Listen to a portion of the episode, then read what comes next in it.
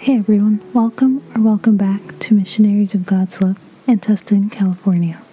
Today's topic is being happy every day.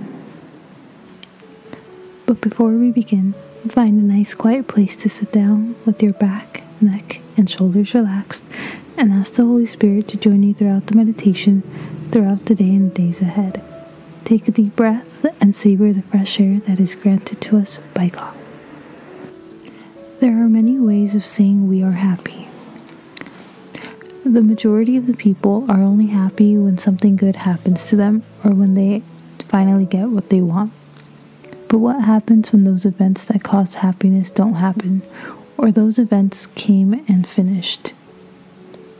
This is where Christian happiness enters, for it is not based on something that will start and finish, but it's based on something that has eternal consequences an eternal life like an intimate relationship with God.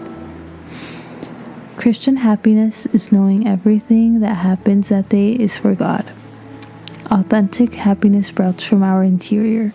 External things do not bring our authentic happiness. When we walk with God, we see how He liberates us from the sadness and tragedies. He rescues us. Psalms 105:43 says, he brought out his people with rejoicing, his chosen ones with shouts of joy. Isaiah 51, verse 11 says, Everlasting joy will crown their heads, gladness and joy will overtake them, and sorrow and sighing will flee away.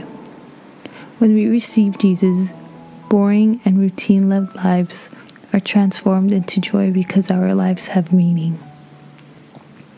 Luke 2, verse 10 says, But the angel said to them, Do not be afraid. I bring you good news that will cause great joy for all the people.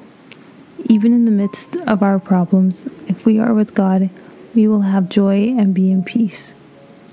As we end today's prayer, say, Speak to me, Lord, for your servant is listening.